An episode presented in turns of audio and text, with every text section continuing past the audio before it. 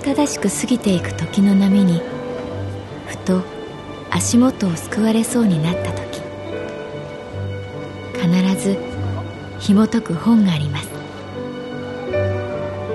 その本にはある女性の人生が描かれています。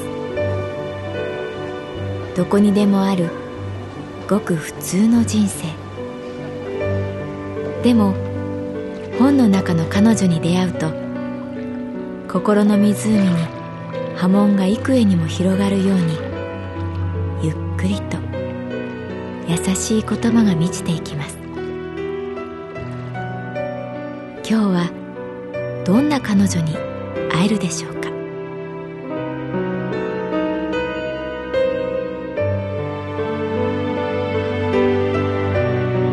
サウンドライブラリー。世界に一つだけの本。朗読は私木村多江がお送りいたします。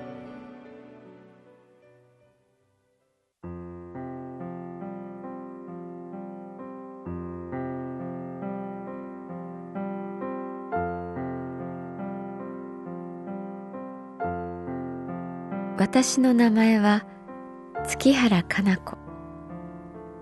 38歳。旅行会社に勤めている。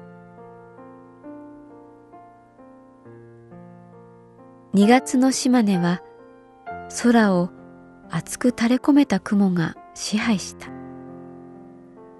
でもすがすがしい空気と地元の人たちのあったかいもてなしに包まれて私は幸せな時間を過ごしていた。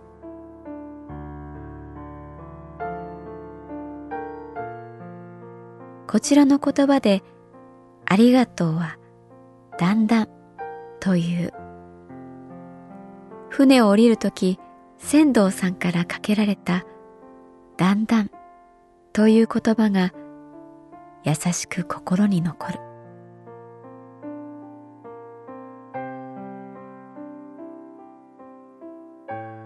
観光協会主催の視察ツアーに一緒に参加したのは同じ神保町支店の飯島さん。控えめだけれど抑えるところは抑える営業部主任。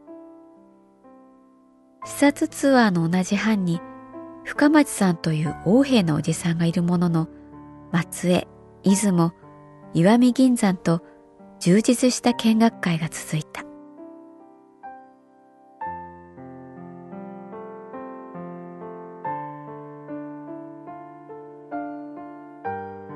石見銀山から出雲に戻るバスの中で参加者にマイクが回った。全国売上トップを誇る営業部長の深町さんは、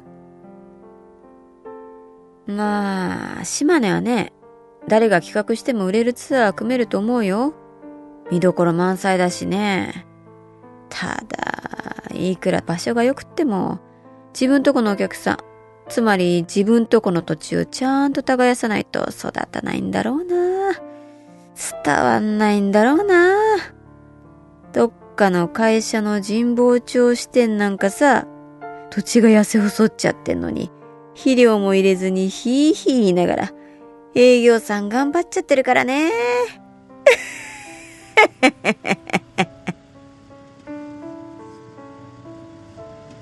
カチンときた。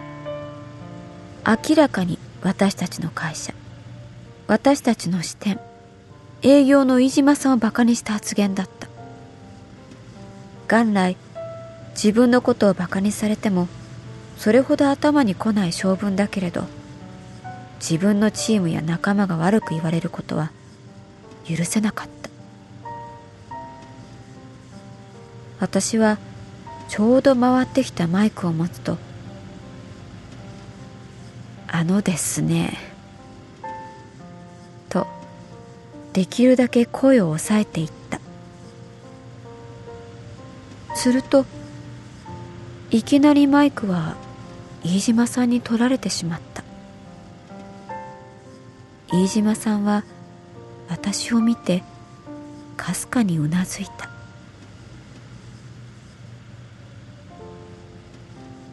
バスの車内は厚い雲で覆われたように空気が重くなった。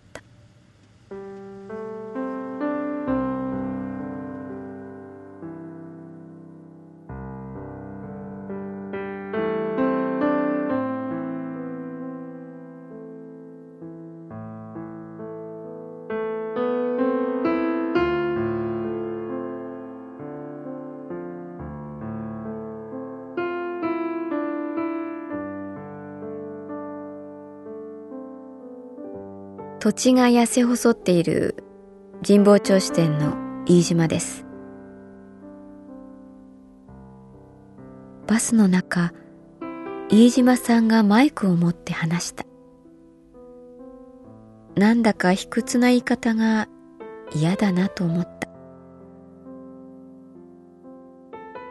あの、私の唯一の趣味はワインでして、皆様ご承知の通り、ワインっていうのは痩せた土地ほど美味しい。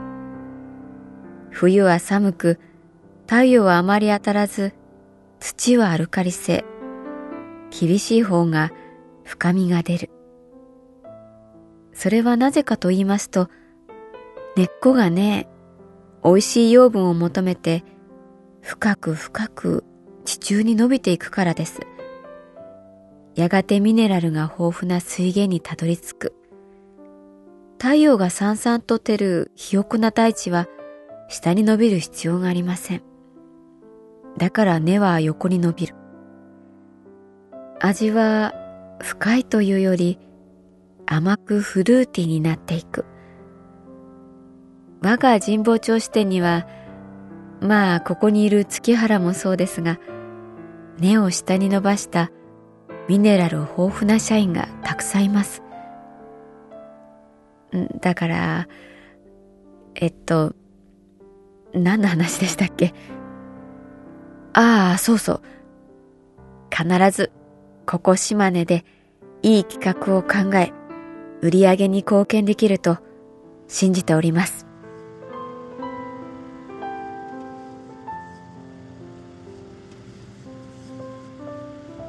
飯島さんの大人な対応をすごいと思いつつなんだか物足りないと感じている自分がいた。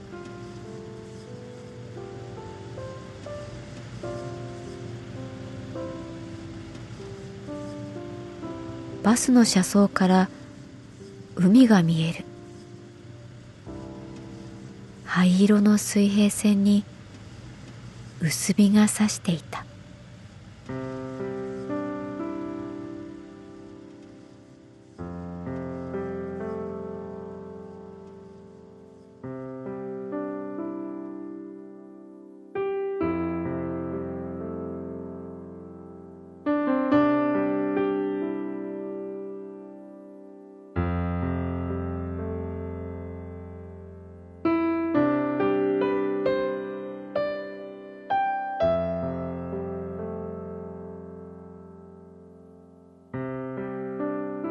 島根を知るために企画された観光協会主催のツアー。私たちを乗せたバスは国道9号線沿い大田市仁摩町の砂の博物館に到着した。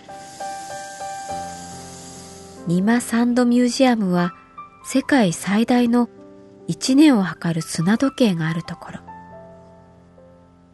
砂暦と名付けられた一年計は平成2年大晦日の午前0時前からたくさんの町民が引くロープでゆっくりひっくり返され時を刻み始めたという。世界一の砂時計は銀色のパイプに守られ頭上にあった。普通の砂時計のようなひょうたんの形。高さ5.2メートル、直径1メートル、砂の量1トン。私たちは宇宙ロケットのような砂時計を見上げた。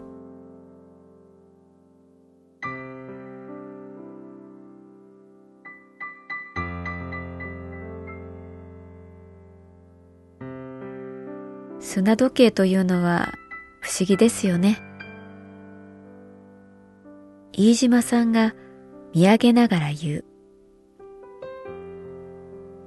落ちている砂は同じでも、落ちている時間に同じものはない。私はリアクションに困り、黙る。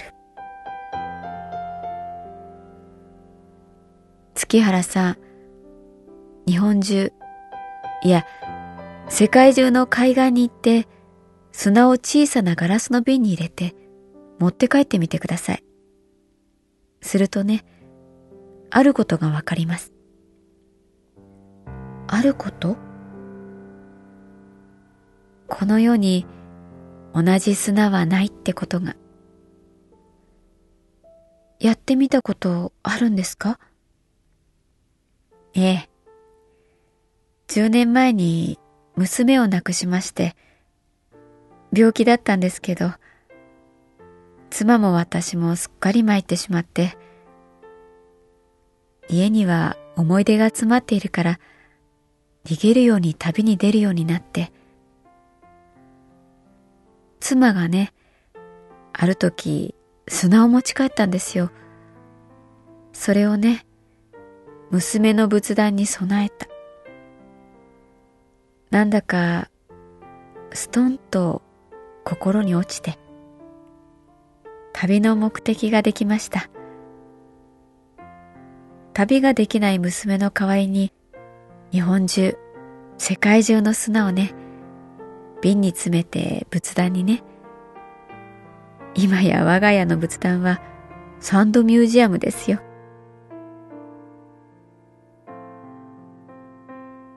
私たちは大きな砂時計を見上げたまま。飯島さんのそんな事情は知らなかった。一つとして同じ砂はありません。それを見るたびに旅行という仕事に関われてよかったと思います。旅も二度と同じ旅はできませんから。良くても悪くてもそれが旅の醍醐味です。砂時計はいいですよね。時間っていうよくわからないものがちゃんと目に見える。時は過ぎるのでも刻むものでもなくってくるものなんですよね。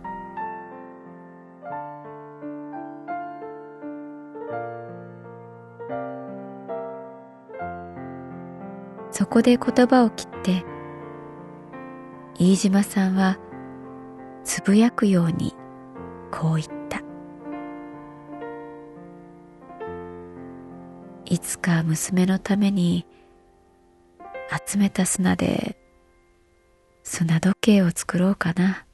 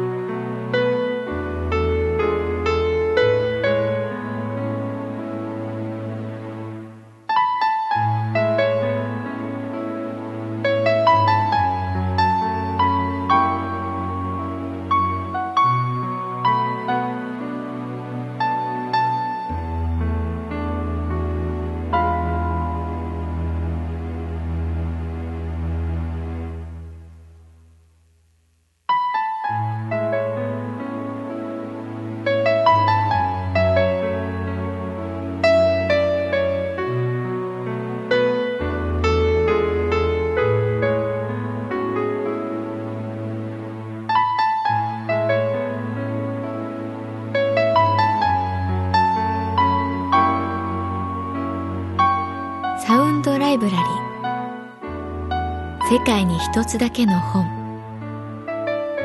作構成。北坂雅人。朗読は私木村多江でお送りいたしました。